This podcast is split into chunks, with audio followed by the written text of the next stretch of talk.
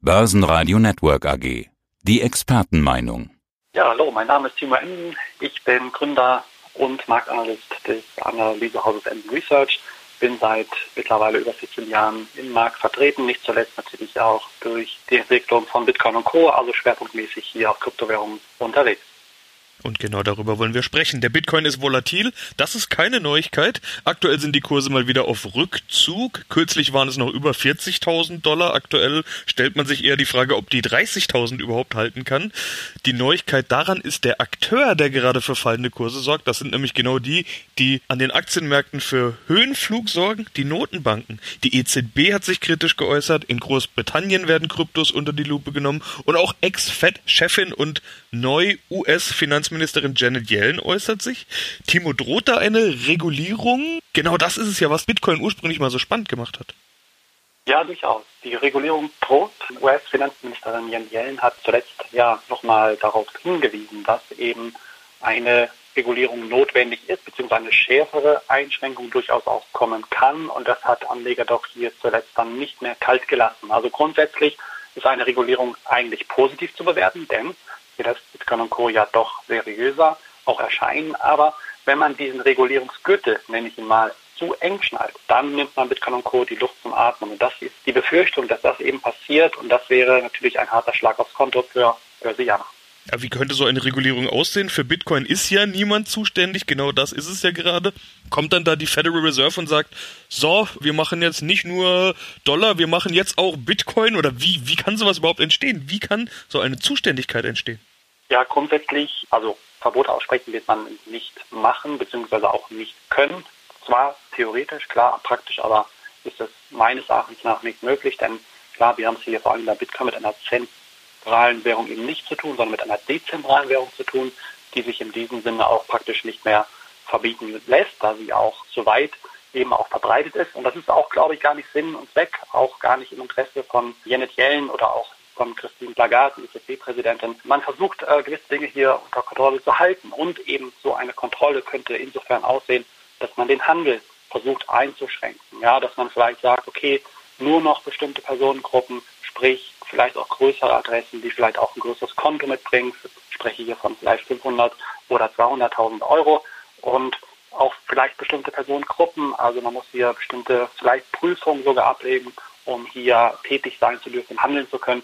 Und das wären so Maßnahmen, die ich mir vorstellen kann, dass es eben nicht für jedermann hier gedacht ist oder eine gewisse Altersgrenze kann man auch noch einführen. Das sind alles so Ideen meinerseits jetzt, aber ich glaube, dass das aktuell einfach Sache ist, dass man hier versucht, eher Drohgebärden auszusprechen, die aber meines Erachtens nach eher heiße Luft sind. Also ich kann mir schon vorstellen, dass der Regulierungsgürtel etwas enger geschnallt wird, ja, aber er wird nicht zu eng geschnallt. Denn man darf nicht vergessen, Bitcoin und Co. haben natürlich insofern auch immer noch ein Interesse, beziehungsweise sind so insofern immer noch interessant, als dass die EZB beziehungsweise auch die FED eben großes Interesse daran haben, eine eigene digitale Währung eben auf die Beine zu stellen.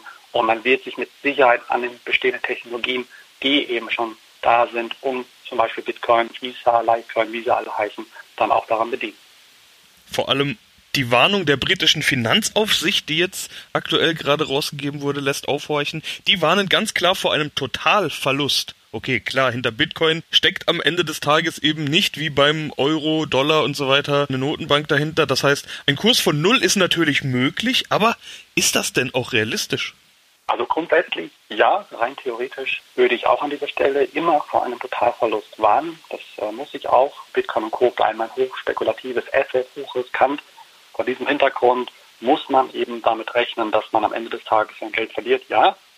Aber dass der Bitcoin im Zuge der Warnung oder auch sonstiger Umstände jetzt auf Null fällt, bezweifle ich stark, weil eben auch ein gewisses Interesse an institutionellen Investoren oder eben auch den Kryptojüngern, so nenne ich sie mal, eben den hartgesottenen, die schon immer irgendwo investiert waren, vor allem auch Bitcoin-Miner, die nicht ihre Position abwerfen werden, beziehungsweise ist da immer Nachfrage, wird da auch immer Nachfrage sein. Kann ich mir entsprechend so nicht vorstellen, dass der Bitcoin auf Null fallen wird. Aber klar, BaFin oder eben auch die britische FCA haben hier nicht ganz unrecht. Man will natürlich vor allen Dingen hier den Privatanleger schützen. Und ich meine, klar, es ist ja auch irgendwie auch die Aufgabe der Aufsichtsbehörden hier vorzuwarnen. Aber dann hätte man natürlich meines Erachtens nach auch durchaus vor anderen Aktientiteln vielleicht mal warnen können, beispielsweise Wirecard oder andere. Also hier hinkt der Vergleich immer ein bisschen und mein Eindruck ist an dieser Stelle auch, dass man versucht, hier vor allen Dingen,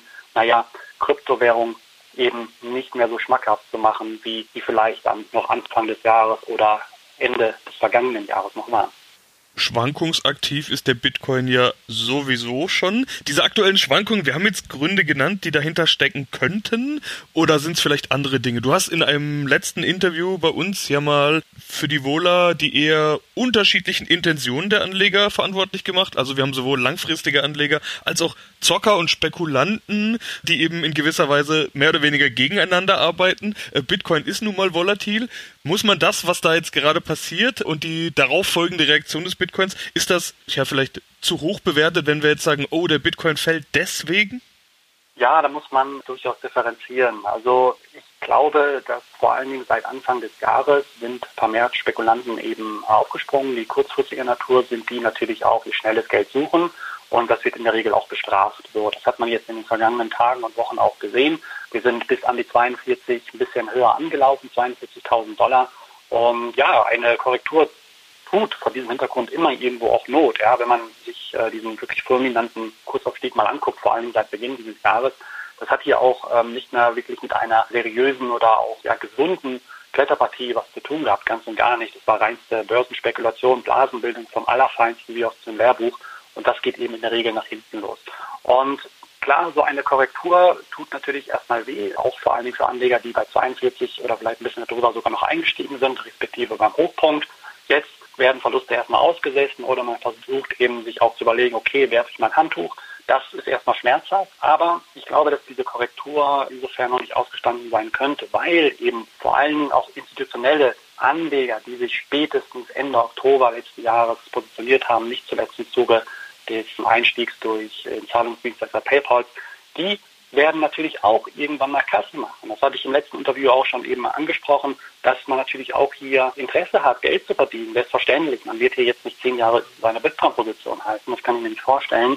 Aber das ist auch hier reinster naturbedingt. Ja, so insofern meine ich das, dass wir trotz dessen, auch wenn der Bitcoin hier vielleicht unter die ja, nachhaltig unter die 30.000 Dollar Marke sogar fällt, vielleicht auf die 25 respektive 20.000, dann ist immer noch nicht das jähe Ende, was vielerorts natürlich herbeigeschwört wird, irgendwo, ist noch nicht da, sondern klar, was das Kuriose oder das Bewundernswerte am Bitcoin-Kurs ist, dass er sich in vermeintlichen Schwächephasen dann wieder auch ganz, ganz schnell wieder erholen kann. Dann schauen wir uns diesen Bitcoin-Chart aktuell doch mal an. Wie gesagt, die 30.000 in den Fokus gerückt als runde Marke. Runde Marken sind ja im Normalfall eher psychologisch, nicht unbedingt die charttechnisch relevanten Marken. Welche Marke schaust du dir denn an beim Bitcoin, wenn wir jetzt ja die 30.000 in den Blick nehmen? Ja, auf jeden Fall. Also wie du schon richtig sagtest, durch psychologischer Natur elementar immer wieder runde Marken, ganz eindeutig, vor allem wenn man sich auf neues Territorium bewegt, sprich wenn wir jetzt rein theoretisch über die 42 gehen sollten, dann eher auf die 45 oder auf die 50. Auf der Unterseite ganz eindeutig die 20 bzw. die 25. Die sind eben auch in meinen Augen nicht nur, sondern auch klar objektiv betrachtet runde Marken, die auch gerne eben genommen werden. Und vielleicht zwischen den 25 und den 30 noch die 28.000 Dollar Marke. Ja, ansonsten klar gibt es natürlich noch den ein oder anderen Zwischenschritt, den man sich angucken kann, respektive bei 35 oder 37.000 Dollar aber dann hört es auch schon auf. Also ich glaube, dass grundsätzlich besagte Marken eben sehr, sehr gerne als Schwelle genommen werden, beziehungsweise als Gelegenheit, um Kasse zu machen, wie wir es immer schon gesehen haben, auch natürlich im Jahr 2017, 2018 an der 20.000 Dollar Marke und die gleichzeitig aber jetzt wieder sich als Unterstützungsniveau entpuppen könnte. Ja, das wäre das Tolle an der Charttechnik, denn dieses jüngste Verkaufslevel, was wir damals gesehen haben, könnte jetzt vielleicht ist noch nicht so weit, aber wenn der Kurs auf 20.000 Dollar fallen sollte, zurückfallen sollte, werden sehr wahrscheinlich viele, viele Anleger, die sich hinter der Seitlinie befinden, wieder einsteigen. Aber sollte man darauf spekulieren? Erwartest du denn, dass der Kurs so weit runterfällt oder was für eine Bitcoin-Entwicklung erwartest du? Also ich kann es mir vorstellen, ich schätze die Wahrscheinlichkeit aber eher aktuell weniger als 50 Prozent ein, dass es eintritt. Es kann aber durchaus passieren, wenn vor allen Dingen jetzt am Wochenende oder auch eben in den nächsten Tagen, sprich nächste Woche, auf Monatsbasis, ich meine, der Monat geht eben zu Ende, wenn hier jetzt nicht das Ruder rumgerissen werden sollte. Das ist so ein bisschen die Gefahr, vor allen Dingen auf Monatschartbasis lohnt es sich hier mal einen Blick auf den Chart zu werfen, denn da werden schon, naja, die einen oder anderen Befürchtungen könnten ja dann wahr werden, ja, dass man hier auf Monatschartbasis vor allen Dingen sieht, der Kurs befindet sich wieder in einer fulminanten Phase. Und ich erwarte aber grundsätzlich kurzfristig, dass der Kurs sich wieder über der 30.000 Dollar Marke aufhalten könnte. Es ist sehr, sehr wichtig jetzt, vor allen Dingen in den nächsten Tagen und Wochen, sprich bis Monatsende. Es kommt wirklich jetzt darauf an, was die Monatskerze auf Monatskurs Schlussbasis sagt. Dann würde ich wirklich eins und eins erstmal zusammenzählen und auch hellhörig werden, wie vor allen Dingen der Anfang Februar dann vonstatten geht. Also die erste Woche im Februar sich dann genauestens angucken, was eben da der Kerzenchart zu sagen hat. Wie gesagt, zusammengefasst, kurzfristig glaube ich, dass wir nochmal Richtung 35.000 Dollar gehen. Auf der Unterseite aber mittelfristig glaube ich, dass eher noch Abwärtspotenzial vorhanden ist, eben respektive auf die 25, vielleicht, wenn es wirklich knüppeldick kommt, auf die 20. Und dennoch ist vielen der Bitcoin jetzt schon fast zu hoch gelaufen, aber Kryptos bleiben interessant. Viele versuchen auszuweichen.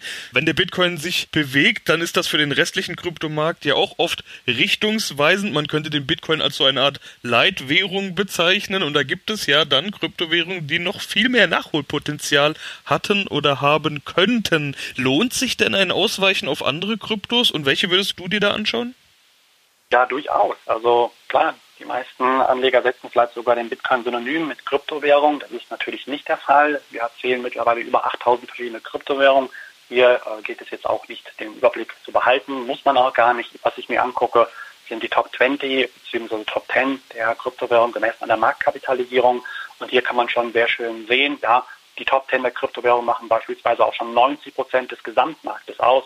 Stand gestern auch hier zuletzt eine Billion US-Dollar. Also dann weiß man schon, woher der Wind durchaus weht. Und klar, die meisten haben den Bitcoin im Blick, aber es gibt durchaus Assets, die auch besser performt haben in den letzten Jahren.